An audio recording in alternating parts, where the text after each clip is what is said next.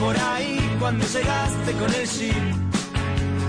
Decidiste para nunca me podía imaginar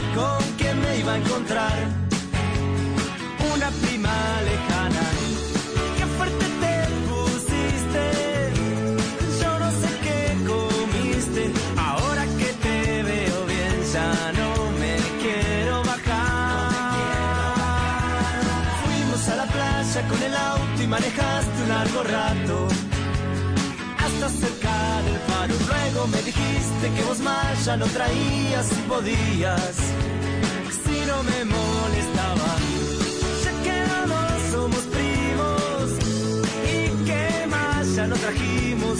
Como los buenos amigos nos podemos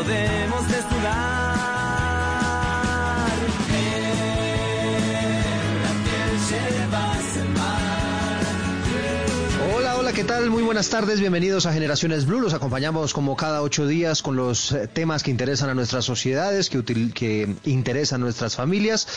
Y hoy estaremos hablando de un tema sin lugar a dudas interesante, muy coyuntural en este fin de semana, donde hay mucha gente hablando de dinero.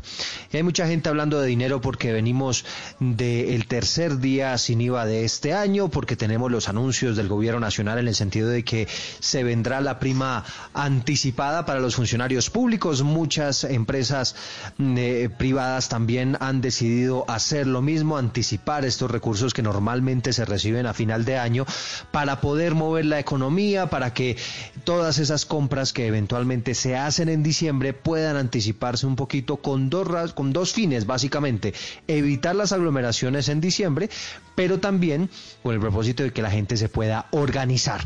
Y en esta segunda parte es que entramos nosotros en Generaciones Blue intentando darles consejos a todas las familias que seguramente les serán útiles, porque la idea no es enloquecerse cuando uno recibe ese dinero extra, sino saber administrarlo de la mejor manera.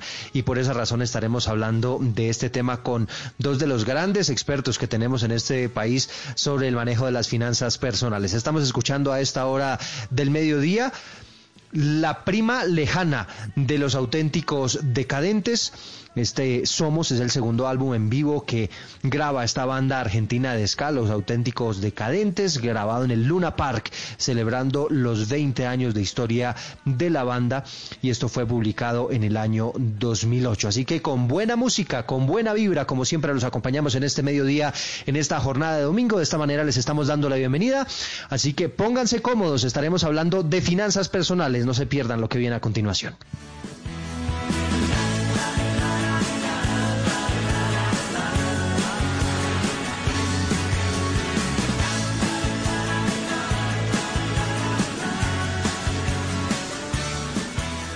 Esto es Generaciones Blue.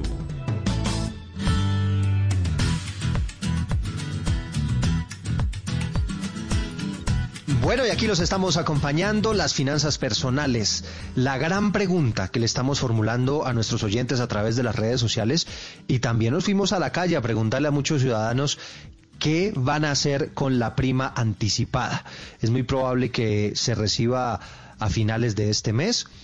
Algunos inclusive, ¿por qué no? Ya la recibieron, tienen ese dinerito extra allí en la, en la cuenta. Entonces, la gran pregunta que les estamos lanzando en este mediodía es, ¿usted qué va a hacer con la prima? ¿La va a ahorrar o se la va a gastar? Les anticipo y ya les voy a dar más adelante los resultados, que en las redes sociales la cosa está muy apretada. Recuerden que como siempre pueden opinar a través de numeral Generaciones Blue. Escuchen lo que dijeron los ciudadanos a propósito de ese dinerito extra que va a entrar seguramente en este mes de noviembre. Bueno, esta situación de pandemia sería mejor ahorrarlo. Yo lo voy a hacer eh, debido porque el otro año no sabemos cómo va a funcionar, eh, todo es una gran incógnita, entonces la mejor opción sería ahorrarlo. Pues yo gastarla, porque no hay que vivir el momento, hay que vivir el rato. No se sabe si mañana eh, no podamos salir o salir. Y pues yo quiero, en cierta forma, responsablemente, vivirla y sería bueno darme un gustico saliendo. Muy seguramente la voy a gastar, sobre todo porque nos ha tocado muy difícil en toda esta situación que estamos viviendo. Entonces, pues le queda a uno muy difícil guardarla. Aparte, vienen los niños, época de regalos, entonces hay que también devolver un poquito de atenciones con la familia. Yo también me voy a gastar la prima. porque Tengo algunas deudas que, que pagar y lo que sobre hay que disfrutarlo porque la verdad uno no guarda plata después de muerto. Entonces hay que aprovechar la vida, disfrutarla al máximo y pues si uno puede gastársela en cositas que necesita, no en bobadas, sino en cosas que necesita, en viajes o en cosas que lo hacen feliz, pues ¿por qué no hacerlo? Una parte de la prima la tengo destinada para los regalos de mi familia de fin de año y la otra parte para ahorrarla. La prima de este año abonarle a las deudas. Bueno, pues en mi caso, la prima yo siempre, cada año la destino para pagar la cuota del apartamento. Es decir, lo que hago es eh, transferir ese dinero a la cuenta bancaria donde tengo el crédito hipotecario y automáticamente el banco me va descontando de ahí la cuota. Entonces con esa prima alcanzo a pagar unos meses de cuota y, y siempre destino ese dinero para ese fin. Bueno, ahí tienen ustedes las opiniones de diversa índole. Hay gente que se la va a gastar, hay gente que dice, bueno, cada vez que llega la platica usted no sabe si habrá un mañana, hay que gastársela. Eh, hay otros que dicen voy a gastarme un poquito, pero el otro poquito lo voy a, a, guardar. Y hay quienes deciden invertirla, como en este último caso, pues en las deudas pendientes, ¿no? Que puede también ser a largo plazo terminar siendo una buena decisión. Para hablar de todos estos temas, saludo a nuestros invitados, inicialmente a Sergio Díaz Granados Cruz, él es gerente de la empresa de educación financiera Libertad, que es una empresa enfocada a ayudar y a enseñar a todas las personas a tener mejores hábitos financieros. Además, es economista de la Universidad de los Andes, también tiene una maestría de esa misma universidad. Sergio, bienvenido. Hola Eduardo, ¿cómo estás? Muchas gracias por esta invitación y por este espacio. Muchas gracias Sergio, también a vos. Y también tenemos a esta hora del mediodía contacto con Sebastián Rodríguez, él es asesor financiero, experto también en finanzas eh, personales, empresario, inversionista, también lo hemos tenido en algunas oportunidades aquí en este espacio con nosotros hablando de finanzas. ¿A usted le gusta que le digan Sebastián o le gusta que le digan Tian, Sebas? Buenas tardes. Oiga, Edu, me extraña esa pregunta. me encanta que me digan Tian Rodríguez. Ya, ya hay gente que cree que me llamo Tian y todo. Gracias por la invitación. Bueno, muchísimas gracias. Sebastián ha venido también trabajando con la comunidad, ha venido asesorando a muchísimas familias. Él calcula que hay más de 10 mil personas que se han visto impactadas por sus consejos, así que también es un placer tenerlo con nosotros. Pues para arrancar este diálogo, si le parece Sergio, arranquemos con usted y nos cuenta un poquito cuál, ah, cuál es la percepción que le deja a usted esas, esos testimonios que estábamos escuchando hace segundos de la gente los planes que tiene inicialmente con esto de, la prima anticipada. Bueno, no, eh, muy interesantes los comentarios que, hizo toda la gente. En general, cuando nosotros trabajamos con, personas naturales que quieren saber sobre sus finanzas, ellos siempre quieren tener una fórmula mágica, ya sea para inversiones o para salir de deudas. Y aquí el mensaje, y, y es muy palpable con los testimonios que tuvimos, es que no hay una fórmula mágica para todo el mundo cada persona en, su mundo financiero es diferente cada persona tiene sus necesidades, tiene sus obligaciones. Entonces, depende, es, es la respuesta, no es la que todo el mundo quiere oír, pero así es la realidad. Bueno, Tian, y esa percepción, esa primera impresión que le deja a usted esos comentarios que acabamos de escuchar de la gente, eh, pensando ya cómo puede planear los gastos cuando llegue la prima anticipada. Pues Edu, a mí sí me da retorcijón de estómago cuando la gente dice palabras o cosas como, si mañana me muero, pues esa platica como que no, va a quedarle a nadie, ¿no? Como que ahí, yo aunque tampoco tengo la fórmula secreta, yo sí digamos que, pucha, diría que hay unos tres ítems que yo priorizaría en la vida de las personas a través de manejar como el equilibrio, ¿verdad? Una, a mí me fascina eh, decirle a las personas que en un principio hay que priorizar un rubro para ahorrar para imprevistos, ¿no? Porque mucha gente abona capital a las deudas y de repente le sale un imprevisto y pues tiene que usar la tarjeta para cubrir el imprevisto. Entonces, pues normalmente le digo a las personas que prioricen en un principio esos imprevistos, que obviamente, como siempre le he dicho, se enfoquen en reunir capital a través del ahorro en pro de su libertad financiera en el futuro, no solo depender de la pensión, sino tener otras variables de ingreso. Y pues ya está, claro, hay que dar regalos, hay que gastar, hay que disfrutarse la vida, pero digamos que todo eh, en un equilibrio y digamos que ese porcentaje de qué destinar a cada uno de esos tres rubros, como lo dijo Sergio, dependerá mucho de cada persona. Pero digamos que yo priorizaría esos ingresos adicionales en esos tres, en esos tres aspectos, ¿no? Ese sería como mi, mi, mi propuesta. Sí, eh, Sergio, ¿cómo, ¿cómo organizarse uno, no? Porque entonces llega una platica extra en una época del año en la que uno no está acostumbrado. Seguramente llegamos tarde para los que ayer eh, aprovecharon el, el, día sin IVA tan famoso eh, y mucha gente pues terminó gastando muchísimo dinero. Pero ayúdenos usted a organizarnos, digamos, ¿usted qué consejo le daría a la gente eh, al momento de recibir ese dinero extra? Cuál es la mejor manera de, invertirlo, porque uno entiende que sí, el ahorro está bien, pero también hay gente que dice, bueno, yo quiero aprovechar esta platica para anticiparme las compras de Navidad, quizá ahorita no están tan costosas las cosas como lo estarán en diciembre. Entonces, ¿qué, consejo le daría usted a la gente? Listo, no, buenísima la pregunta. Bueno, lo, lo primero que yo hago es que invito a la gente a hacer conciencia. En este momento, si vamos a recibir una prima o ya la recibimos, Realmente somos únicos y afortunados por tener esa prima. Actualmente el desempleo está rondando el 15%, estamos en un país donde la informalidad llega cerca al 50% y estamos en una situación pues bastante complicada por el COVID. Entonces aquí lo, primero que yo le digo a las personas es, es hacer un llamado a ser solidarios, a no despilfarrar y a ser conscientes que son muy afortunados. Eso por, por un lado. Número dos, otro tema muy interesante que sucede en particular en Colombia, que los empleados que reciben primas, cesantía, los intereses de, cesantía, de pronto hasta otros ingresos por bonos, eh, reciben más o menos eh, un 25% más de su salario básico.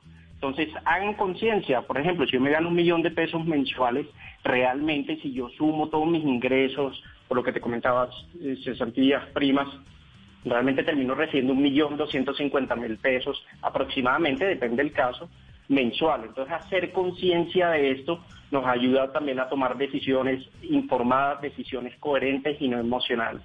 Y tercero, veamos qué está pasando en Europa o qué está pasando en otros países. Desafortunadamente, los están guardando de nuevo. Es decir, la economía se puede golpear.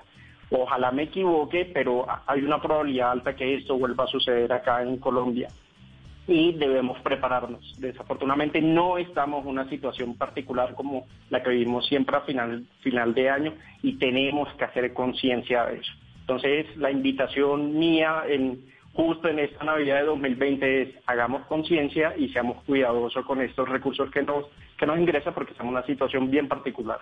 Me gusta ese aporte que usted hace, Sergio, porque usted tiene razón y de pronto hay gente que olvida eso y es que va a recibir quizás sí un dinerito extra, quizá va a tener alguna entrada eh, adicional, pero estamos en un contexto que no es el normal. Entonces, de pronto, si usted acudió el año pasado a un asesor financiero o lo hizo este año antes de la pandemia, pues ese asesor de pronto pudo haberle dado a usted unos consejos que no sé, Sebastián, qué tan aplicables sean en este contexto, porque lo que dice Sergio es cierto. Eh, ya están empezando a cerrarse en, en Europa. Eh, y, digamos, así no nos encerremos aquí en Colombia, cuando allá en Europa se resiente la economía, pues usted sabe que en este mundo globalizado también terminamos nosotros aquí en Colombia sintiendo algo de ese resfriado. Bajo ese contexto, eh, Tian, ¿Cómo cambian esas recomendaciones que le podría dar uno a la gente eh, frente a esos ingresos extras que pueden estar llegando por esta época? Pues Edu, sinceramente, yo, yo mis consejos no los cambio prácticamente nunca, ¿verdad? Eh, a pesar de que esto es, una, es una, una crisis que está sucediendo justo ahora y que pueden volvernos a encerrar no voy a ahondar en este tema, pero digamos que en los ciclos de la economía siempre llega un momento en el que se genera una crisis similar a esta, que a veces nos pega o no como colombianos por ser un país pequeño, diferente a Estados Unidos, los países pues, de potencias grandes. Al final de la vida siempre puede llegar a suceder algo que nos frena financieramente. Pues digamos que ahorita lo que fue fue que masivamente hubo un impacto en la economía de las personas pero puede suceder como pasó en esa época cuando Chiclet Adams se fue de Colombia, que 1.200 familias en Cali se quedaron sin trabajo. O sea, uno nunca sabe cuándo esto puede pasar de verdad en la vida. Y sinceramente mis recomendaciones en términos de administración del dinero siempre van a ser las mismas, ¿no? eh, un, porcentaje de tus ingresos sí deberías usarlo para gastar, pero a medida que pasa el tiempo deberías empezar eh, a priorizar económicamente. Uno, tu futuro financiero, la gente dice como no, y si me muero mañana aquí, pues estadísticamente la probabilidad de que seamos viejitos es altísima. Entonces, pues, ¿qué onda ser un viejito de 90, 60, 70 años que va a trabajar toda la vida porque nunca se preparó para su vejez? O sea, la probabilidad de vivir es alta, más que de morir. Entonces, pues mi recomendación es prepárese para el futuro. Y lo otro que te digo, Edu, también es esto, ¿no? Es, un, es tener un colchón de imprevistos, dice la teoría, pero no es fácil de lograr, que uno debería tener mínimo tres meses ahorrados de sus gastos mensuales. Yo sé que esto no es una meta fácil de lograr, pero cuando uno empieza a hacerlo, desde mi punto de vista y mi experiencia, yo empecé a lograr ese resultado en mi vida y ha sido fantástico cuando me suceden imprevistos. Yo tengo un rubro con el que cubrir eso y además tengo otro dinero que cada vez crece más y más y más y más en pro de libertad financiera. Ahora, el consejo que siempre le doy a la gente que me dice, ay, pero es que usted nunca se ha ganado el mínimo. Pues pucha, hubo un momento de mi vida que yo sí me gané 500 mil pesos mensuales y la única solución que encontré para eso, Edu, fue salir a vender. Y aunque la gente a mí no me cree y me dice, ay, usted es un gomelo y usted qué va a hacer eso, yo salí a tocar puerta a puerta en el barrio de mis papás vendiendo productos de una red de mercadeo de catálogo, ¿no? Entonces, pues si la solución uno es administrar mejor, dos, si no te alcanza, pues sal a vender algo, ¿no? Pues digamos que para mí los, los consejos nunca cambian, Edu, y, siempre, siempre me voy a esforzar porque la gente priorice sus finanzas en pro de su futuro financiero sin dejar de disfrutar el presente, ¿no? Eso, eso siempre será mi consejo.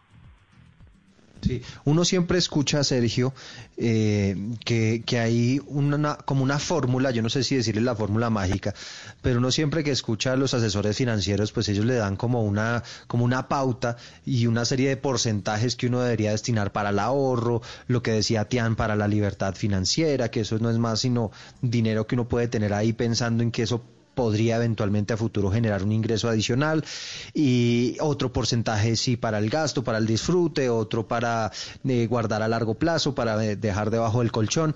Si nos ponemos en, en esa fórmula, no sé, Sergio, si usted lo aconseja de esa manera a través de porcentajes o cómo uno debería distribuir el gasto de esa prima. Sí, eso, buena pregunta. Yo soy un poquito enemigo de, esas fórmulas mágicas y porcentajes por lo que te comentaba. Cada persona tiene unas responsabilidades. Yo me puedo ganar 3 millones de pesos, pero si tengo deudas y tengo cinco hijos, es diferente a una persona que se gana 3 millones de pesos y no tiene deudas e hijos. Entonces las obligaciones y las situaciones particulares hacen que dar estas fórmulas mágicas no es lo mejor. Yo estoy muy de acuerdo con Sebastián, en finanzas uno no debe ser extremos, yo creo mucho en los dichos populares, y todo extremo es malo. Uno no debe ser ni despilfarrador ni tacaño, uno debe darse su gusto en el presente, pero también tener muy, valga la redundancia, presente el bienestar a, a futuro como tal. Entonces, depende. Por ejemplo, si, si, estoy muy endeudado y estoy endeudado con tarjetas de crédito que están al 28%, eh, un interés promedio más o menos, entonces, al yo prepagar, por ejemplo, tomar esta prima y prepagar la tarjeta de crédito, me estoy ahorrando unos intereses alrededor del 28%. Eso es como si yo invirtiera el 28%. Entonces, prepagar una deuda es, eh, y sobre todo tarjeta de crédito de intereses altos, es como invertir a esa tasa, porque son intereses que finalmente no me estoy ahorrando como tal. Entonces, ese puede ser eh, un, tema a tener en cuenta. Yo depende, si, si estoy muy endeudado lo, lo usaría para prepagar deudas eh, y de pronto abrir ese, ese cupo que lo puedo usar en caso de emergencia. Eh, podría de pronto miti miti guardar la mitad y la otra mitad eh, de pronto usarla para los regalos y para los gastos de, de Navidad, eh, o la puedo ahorrar toda para el fondo de emergencia, o incluso si ya tengo fondo de emergencias, tengo manejo muy bien mis deudas, incluso me la puedo gastar toda. Entonces depende de, de, cada situación particular. Qué pena no poder darte una, esa fórmula mágica que, que, me encantaría que existiera, pero la verdad creo que no, no sirve para, para, para todo el mundo. Sergio, pero, pero si uno, digamos, eh, pudiera decirle a la gente, mire, de lo que usted va a recibir, ahorre mínimo, ¿qué porcentaje, por ejemplo? Listo, si, si somos sinceros, eh, yo diría que se debería ahorrar todo. Porque yo de nuevo, si, si puede la persona, ¿no? si yo aprendo a vivir y lo he encontrado con personas que se ganan el mínimo y que financieramente la están sacando del estadio, como, como decimos, pero obviamente depende de sus situaciones particulares, eh, yo debería aprender a vivir con mi sueldo básico y todos estos ingresos extras los podría ahorrar y estaría ahorrando cerca del 25%. Si yo sé que viene la Navidad con 12 meses de anticipación, sé que vienen estos gastos, pues yo me debería preparar si uno es papista y pulcro con sus finanzas, yo me debo preparar e ir ahorrando mes a mes para estos gastos, ¿vale? Pero, de nuevo, como también lo decía Sebastián, es difícil generar este, este hábito. Mi consejo sería, gástese la mitad y ahorre la otra mitad. Bueno, muy concreto. Gracias, Sergio. Ya vamos eh, a hacer una pausa muy breve para seguir conversando con ustedes sobre muchas preguntas que se está haciendo la gente a través de las redes sociales. Y les cuento que eh, ya les voy a contar después del corte cómo están las cosas en, nuestras redes sociales. Pero les cuento que esto está supremamente dividido. Hay quienes dicen que se la va a gastar la, la prima y también hay otras personas que dicen que eh, la van a ahorrar, esto está muy parejito, eh, la gente de diferentes maneras expresándose también y, mirando cómo pueden eventualmente utilizar ese dinerito extra, que además ustedes tienen razón y ya lo estaban diciendo, no van a recibir muchísimos colombianos eh, en esta temporada, porque lamentablemente también han sido muchos los empleos que se han perdido, así que también puede haber alguna palabra para, para todas estas personas. Y hay un tema que le gusta mucho a Tian, y yo, y yo sé que, que, que de esto también él nos va a hablar, y tiene que ver con las ayudas porque claro, casi siempre uno en finanzas piensa en las finanzas personales, en yo cómo me voy a defender y demás, pero también es importante que haya alguna especie de consejo para esas personas que están pensando no solamente en ahorrar para sí mismos, sino también para ayudar a los demás. Ya regresamos.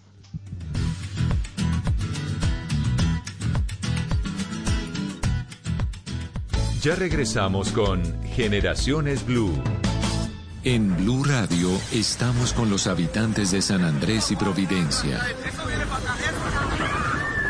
El archipiélago de San Andrés y Providencia necesita ayuda. No pude dormir, me tocó dormir donde un vecino. En Blue Radio acompañamos a sus habitantes tras el paso del devastador huracán Iota. Sin techo, a la luz, a la intemperie. No los dejaremos solos. Blue Radio la nueva alternativa. Continuamos con Generaciones Blue.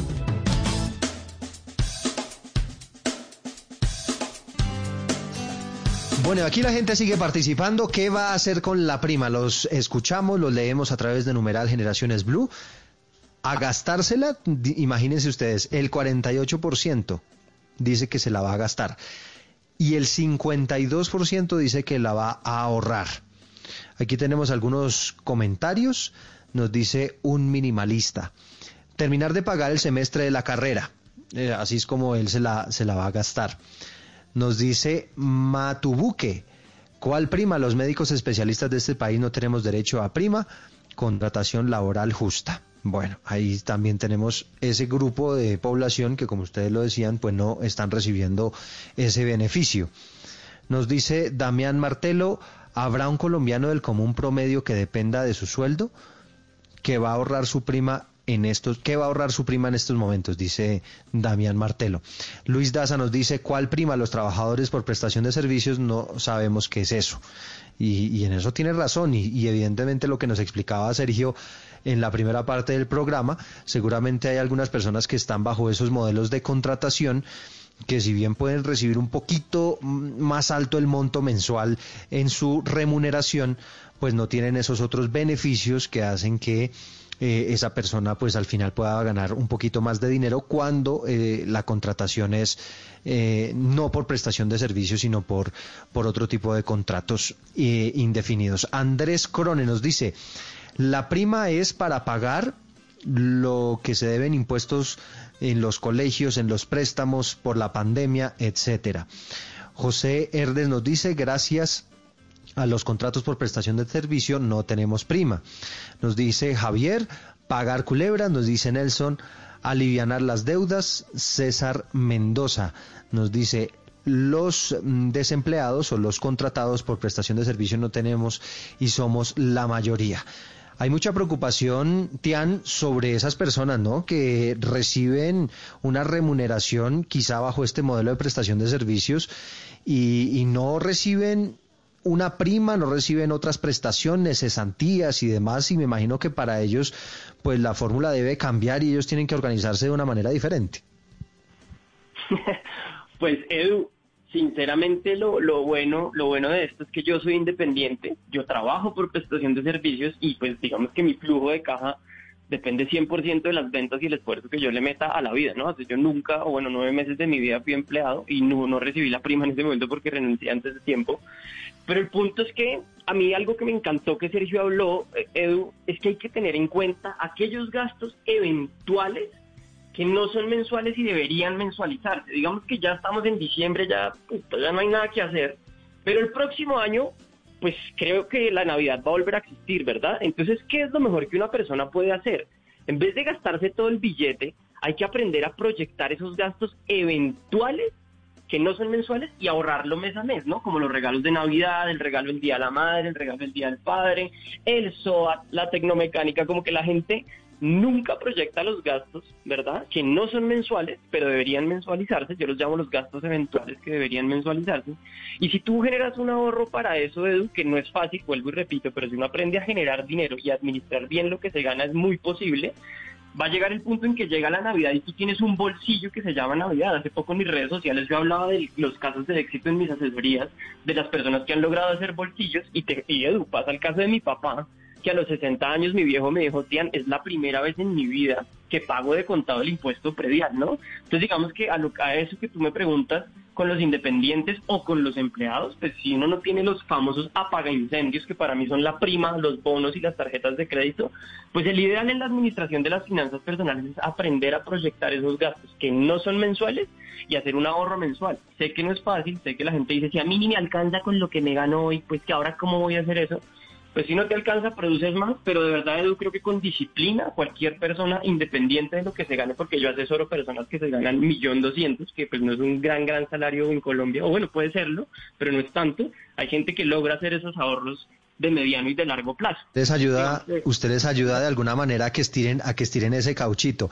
Pero bueno, ya, ya que usted está hablando de ese tema, Tian, eh, me imagino yo una fórmula muy básica es coger lo que le costó el impuesto predial o, lo que le vale normalmente el aumento del canon de arrendamiento o lo que le vale, por ejemplo, eh, el impuesto de vehículo, el SOA, todos esos gastos que usted sabe que anualmente se vienen. Y es dividirlos por 12. ¿No? Y eh, dependiendo de lo que le dé, pues usted ya sabe que tiene que tener un ahorrito mensual destinado a eso para no tener que endeudarse para asumir esas responsabilidades. De acuerdo, esa, esa sería la estrategia, no tener que endeudarse o no tener que gastar ahorros que son para otra cosa en este tipo de gastos. Esa sería la fórmula, eh, totalmente de acuerdo contigo. Bueno, Sergio, y, y si nosotros recibimos esa, ese dinero extra, deberíamos hacer esa fórmula y, empezar a echar números y, planearnos a 12 meses y yo decir, mire, de la prima, yo ya sé que voy a necesitar en el año 2021 tanto dinero para eh, gastar o para suplir esos eh, gastos eventuales de los que nos está hablando Tian y que son esos gastos que nos llegan anualizados pero que al final uno podría generar ese ahorro, por ejemplo, aprovechando ahorita que se viene la prima. Total, no, estoy totalmente de acuerdo con, con Sebastián. Es más, esta época de reflexión que se viene, uno comienza a analizar cómo le fue en el año, si cumplió sus objetivos o no, y que también uno se pone metas para el 2021, no sé, voy a bajar de peso, voy a hacer tal viaje, todo eso. Uno también se debe poner unos objetivos financieros. Por ejemplo, uno se debe preguntar cuánto voy a ahorrar para el 2021, ¿vale? ¿Qué meses voy a tener difíciles. En, mi, en mis finanzas particulares, por ejemplo, septiembre es un mes en el que yo gasto más de lo que me gano. ¿Por qué? Porque en septiembre se me concentran pagos de impuestos, pago de seguros, tengo unos cumpleaños y por más que quiera, ese mes gasto más de lo que me ingresa, lo cual no está mal si es un solo mes al año y lo más importante, ya lo tengo mapeado, ya lo tengo identificado. Entonces yo me preparo nueve meses antes para que en septiembre yo no sufra y esté tranquilo. Eso es lo que debería hacer uno ahorita en diciembre. Mirar en enero cuánto me van a ingresar. Por ejemplo, en enero entran los intereses de las cesantías. En febrero me consignan las cesantías. En junio son las primas. Entonces tengo también meses que gasto más, pero también tengo meses en, los cuales tengo mayores, mayores ingresos. Entonces por eso es importante desde ya comenzar a planear e identificar cuáles son esos meses donde me va a entrar más plata, me va a sobrar más de pronto, y cuáles son esos meses que van a ser de pronto más estrictos. ¿Y, cómo hacer ese ejercicio? Porque me llama la atención que usted le mete ahí de una vez cumpleaños de los seres queridos y, creo que en eso tiene razón, ¿no? Porque hay muchas veces, hay muchas personas que, pues, que se gastan un dinerito considerable en los detalles y en los regalos para la gente que uno más quiere en esas fechas especiales. Entonces, ese cronograma, Sergio, uno cómo lo debería desarrollar, utilizando algún tipo de programa, uno puede, por ejemplo, con un calendario empezar a, tacharlo ahí con, un lápiz haciendo esos cálculos. ¿Qué consejo le daría a la gente? Listo, bueno, cada, quien eh, más que su pulga como más le gusta. No, nosotros tenemos en Libertad, que es nuestra empresa, un dicho que es no importa el nivel académico que tenga la persona, no importa el nivel de ingresos y no importa el acceso a tecnología que tenga, todos podemos tener unas finanzas eh, personales sanas eh, que nos lleven a esta tranquilidad financiera y a esta libertad financiera que hablaba Sebastián. Entonces, lo que más le guste, hay aplicaciones que, que permiten llevar este, este orden. En una hoja de cuaderno también se puede hacer, pero lo que llevamos normalmente es un presupuesto que es una proyección de estos ingresos. Entonces, uno simplemente en las columnas pone los meses, enero, febrero, marzo, abril hasta diciembre, y en las filas pone los ingresos y pone los gastos y los organiza por categorías, mercado, viajes, colegios, servicios públicos, y ahí comenzamos a organizarlo. Al principio yo siempre digo, hagan lo básico y ya después uno lo va sofisticando y lo va acomodando de acuerdo a, a lo que, a los intereses que uno tenga. Y, y Tian, usted digamos que, también es, amigo de este modelo. De, de, ser muy consciente uno cuánto está ganando y cuánto se está gastando. Eh, es bueno hacer el ejercicio, por ejemplo, de, de, ser estricto un mes o una semana o no sé cuánto tiempo en, en saber exactamente cuánto dinero me gasto. Pues a mí me parecería fantástico que la gente hiciera eso. Por supuesto, estoy muy de acuerdo con Sergio eh, en, el, en el, use la herramienta que más le guste a usted y lo otro es, Edu, la única forma de saber cuánto a uno se le va en el mes es tratando de ser lo más estricto posible y dos, iterando, como haciendo iteraciones constantemente, ¿no? Un día cuando yo me fui a vivir solo, me di cuenta que de vez en cuando las lavadoras se dañan, ¿verdad? y entonces me dañó la lavadora y el imprevisto me costó nada más que el chistecito como de 860 mil pesos para arreglar la lavadora entonces, ¿qué es lo que yo hago normalmente en mi vida o en la vida de mis asesorados? Todo imprevisto lo convertimos después en un ahorro previsto. Entonces, ¿qué pasó? A partir del cagadón de mi lavadora, yo empecé a hacer un ahorro mensual de 50 mil pesos para hacer mantenimiento eh, a, mi, a, mi, a, mi, a mis electrodomésticos de la casa, ¿verdad? Entonces, digamos que todo imprevisto yo lo vuelvo un previsto.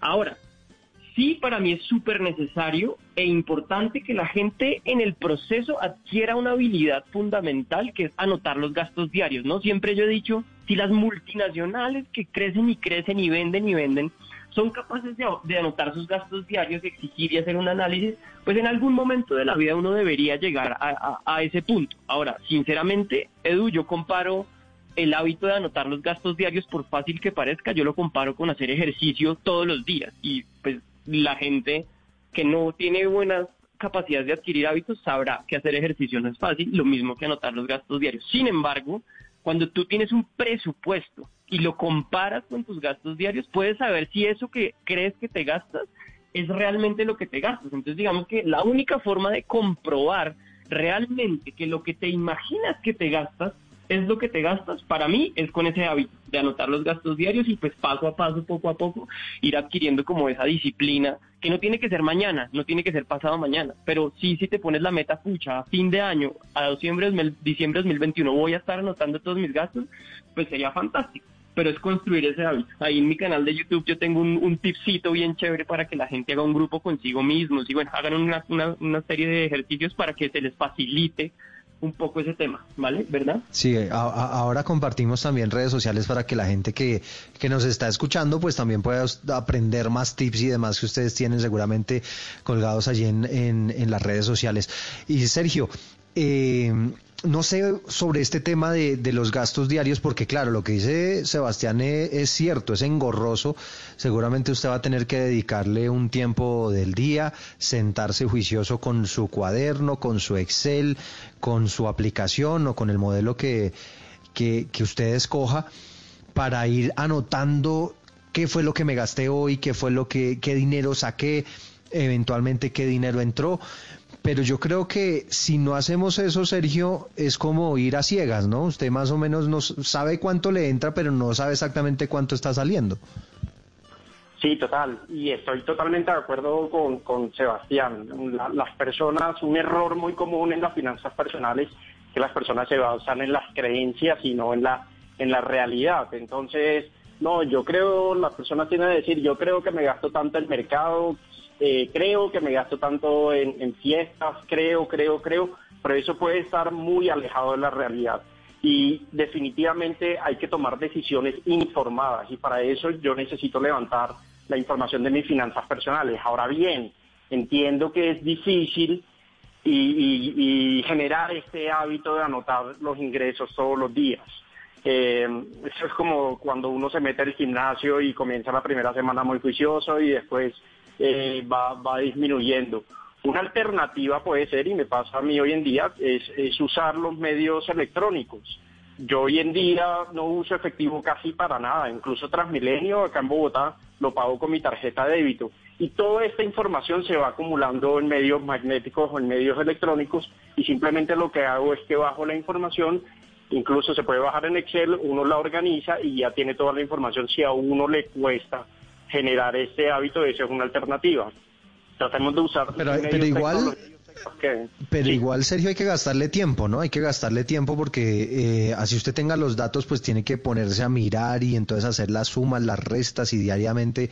Es decir, que, eh, que no crea la gente que eso es una fórmula mágica, sino que hay que dedicarle tiempo, como se le dedica tiempo a cualquier otra cosa, como el ejemplo que ustedes han puesto, como hacer ejercicio tal cual, las cosas no caen del cielo, todas las cosas que valen la pena requieren trabajo, disciplina, es más, nosotros creemos que para tener unas buenas finanzas personales uno no tiene que ser el, el más peso en finanzas y haber estudiado cosas muy sofisticadas, no, creo que todo el mundo tiene un conocimiento de cuáles son buenas prácticas y buenos hábitos en finanzas. Eh, todo el mundo sabe que hay que controlar emociones, por ejemplo, que es fundamental, y que hay que controlar los gastos, que no hay que despilfarrar. La diferencia, Eduardo, está entre quien se queda hablando carreta y quien pasa la acción. Ese es el, para mí la clave del, asunto para llevar ese registro de ingreso y gasto. Voy a dejar de hablar tanto y más bien me pongo a me actúo y me pongo a anotar. Sí, estamos en una época muy difícil, ustedes lo mencionaban, esto del COVID-19, ahora que estamos viviendo esta emergencia en San Andrés, en Providencia, tanta gente con necesidades, tanta gente necesitada de apoyo. Y, y en eso, Tian, quisiera que usted nos contara un poco cómo organizarnos también para pensando en que podemos ayudar, ¿no? A los demás y a la gente que lo necesita. Total, Edu. Pues digamos que hace un tiempo yo hice un seminario de libertad financiera con uno de mis mentores y algo que entendí de las leyes espirituales del éxito de Deepak Chopra es que uno tiene que dar y tiene que recibir. Entonces yo, pues digamos que soy un excelente dador y también soy un excelente receptor. Yo hago dos cosas. Número uno, yo dono mensualmente. Yo tengo, digamos, eh, vínculo con UNICEF, le ayudo a una señora que tiene un par de hijos en Cali con eso. Sin embargo, a la persona que le ayuda en Cali, esto es súper bonito, Edu, porque yo a ella le mando libros todos los meses y si ella no lee el libro del mes, yo no le consigno, ¿vale? Entonces digamos que es una, es una cosa como de un gana-gana súper interesante, donde la mentalidad de esta señora, que es una desplazada por la guerra, de, del Pacífico colombiano, donde que le, alcanzaron a, o sea, fue muy afectada por la guerra, tiene dos chinitos de un, tenía menos de un mes cuando yo la conocí, hoy por hoy se ha leído, en este año ya va para el séptimo libro, entonces digamos que a cambio de su lectura, yo le consigno dinero, como que no me gusta dar sin yo recibir, entre comillas, algo a cambio. Y finalmente también yo hago un ahorro mensual para cuando suceden situaciones como estas, como la de San Andrés, ¿verdad? Y algo que inclusive hoy en mis historias de Instagram lo puse un poco como molesto, pero no quería que se notara tan así, es, pucha, hace un año, el 21 de noviembre, un pocotón de gente salió a marchar que por ayudar a los que, que la injusticia del país, que no somos ecuánimes, que los indígenas, y, y tú ves, Edu, y yo creo que el 90% de esa gente, no me, no me atrevo a decir, pero a juzgar y no me gusta hacerlo, pero, pero pasa, y es que la mayoría de esas personas que han salido a marchar, a, a, apoyar unas causas, a hacerlo, estoy casi seguro que una gran parte no ha donado hoy en pro de lo que está sucediendo. Entonces, digamos que, que al final, si tú quieres un, un mundo justo, es muy probable que, el, sistema no cambie, que las cosas que vienen como vienen siendo no cambien, pero tú desde ti sí puedes cambiar, ¿no? Yo, yo seguía mucho una amiga mía que decía, cambio yo, cambia Colombia. Y, y, el punto es, pucha, si tú quieres que realmente se ejecute un cambio en la vida, hazlo, hazlo tú y no esperes que el, que el país lo haga ni que el presidente lo haga. Entonces, digamos que en ese sentido, soy un fan enamorado de la ley del dar. En, yo doy más del 10% de mis ingresos porque sé que el universo, Dios o lo que sea que crea la gente es perfecto y de una u otra manera dar eh, en algún punto, de alguna forma, no solamente económicamente, te da el recibir, ¿no? Entonces, digamos que emocionalmente también el hecho del dar genera mucha felicidad, ¿no? Cuando yo dono eh, dinero y veo que estos chinos se están alimentando, pues me genera felicidad. Y cuando tú eres feliz, la abundancia y la prosperidad llega a tu vida. Entonces, yo sí implementaría y le diría a las personas que dentro de sus presupuestos, y lo hago, implementen Sí. la ley del dar, porque además es triste Edu, cada vez que yo asesoro a alguien, y yo, bueno, ¿y cuánto donas? Y la gente, no, pues ahí a veces en el Transmilenio doy monedas, y yo, wow, o sea, un gran Sí. porcentaje de mis asesorados no donan dinero, y a mí, pues, eso me pone como triste, ¿verdad? Porque creemos y peleamos por un... que el Hacer un es hábito también. En nuestras finanzas no pasa nada. Sí, oiga, Tian, y, pe- pues esto ya saliéndonos un poquito del tema, pero ¿y cómo le ha ido a, su lectora? ¿Ha, logrado avanzar en algo? ¿Ha progresado en algo? Eh, ¿Esa persona que usted puso a leer a cambio de donaciones? es increíble, pero la mentalidad de esa mujer es otra. Ella me escribe, al, al otro le pedí un, como, ¿cómo ha cambiado tu vida desde que empezaste a leer? Y me mandó un mensaje de cinco minutos de voz.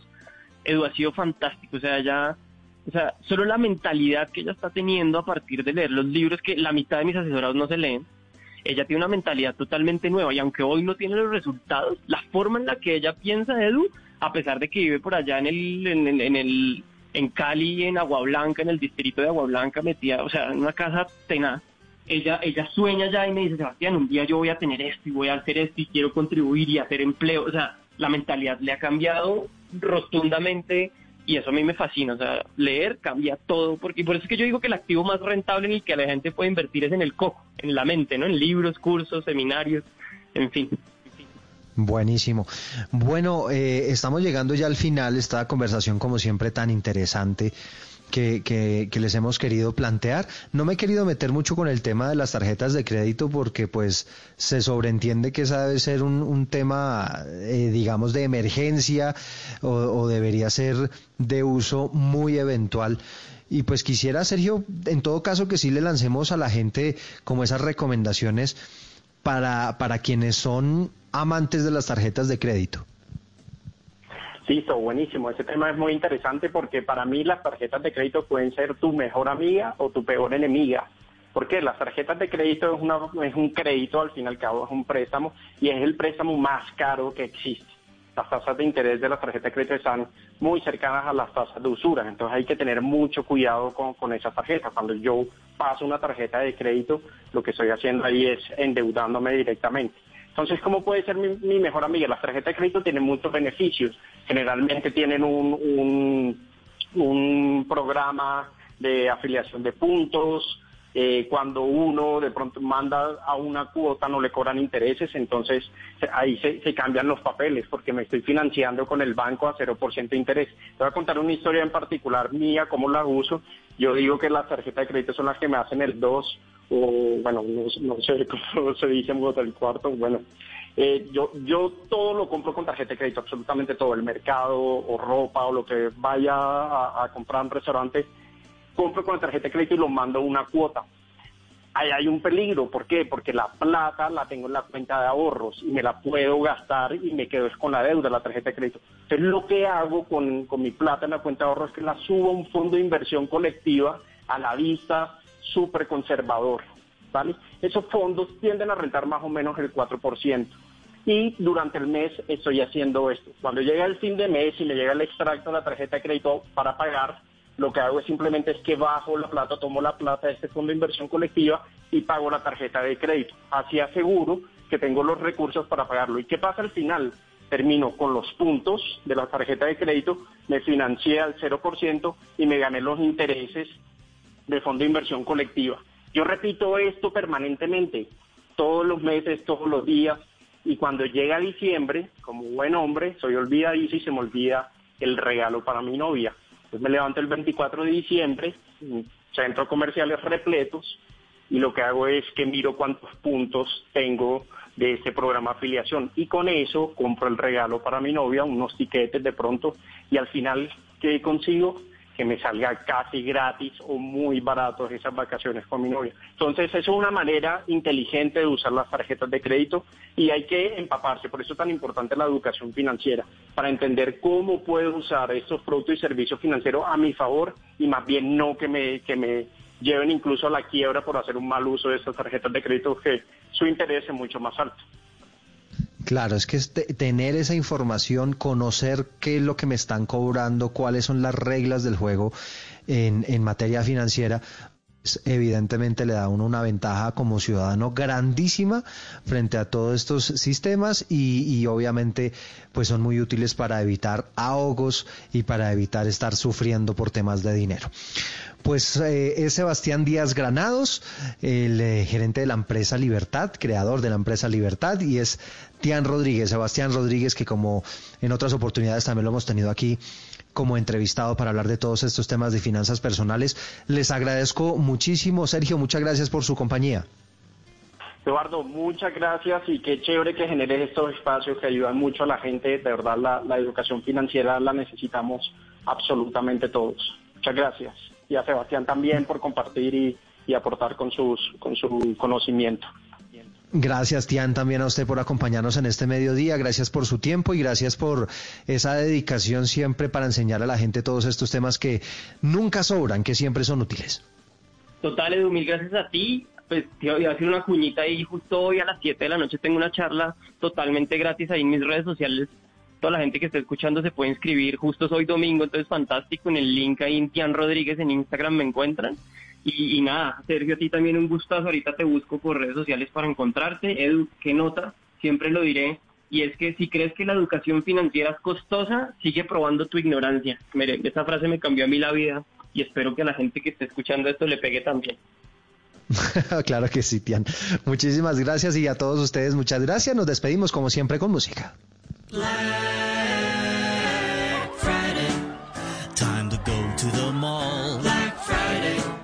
I'm gonna purchase it all. Black Friday, it's that time of year. Black Friday is the day retail employees fear. Black Friday, I'm gonna buy a TV. Black Friday. Canción de Black Friday, el autor es Rusty Cage.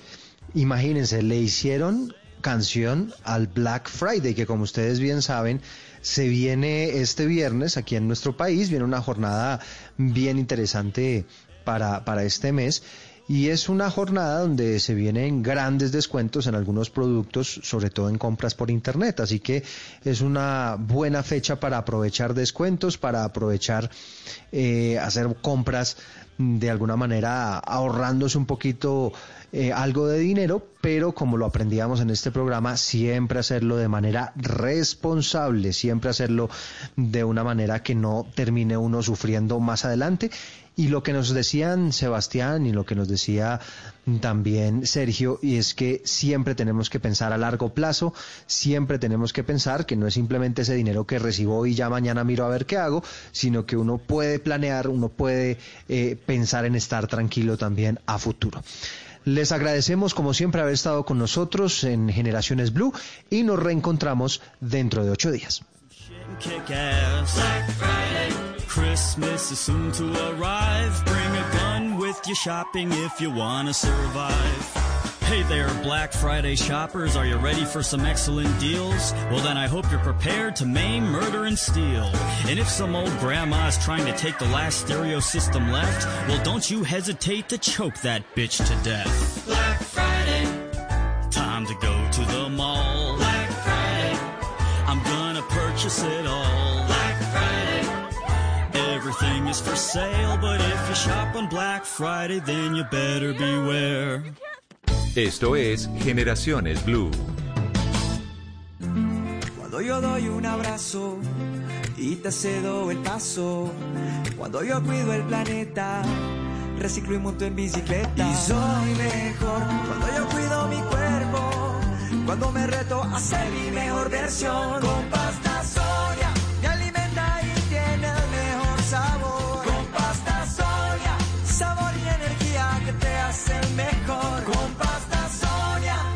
Trabajamos pensando en usted. Esta es Blue Radio. En Bogotá, 89.9 FM. En Medellín, 97.9 FM. En Cali, 91.5 FM. En Barranquilla, 100.1 FM. En Cartagena, 1090 AM. En Bucaramanga, 960 AM. En Pereira y el norte del Valle, 89.2 FM. En Tunja, 103.1 FM.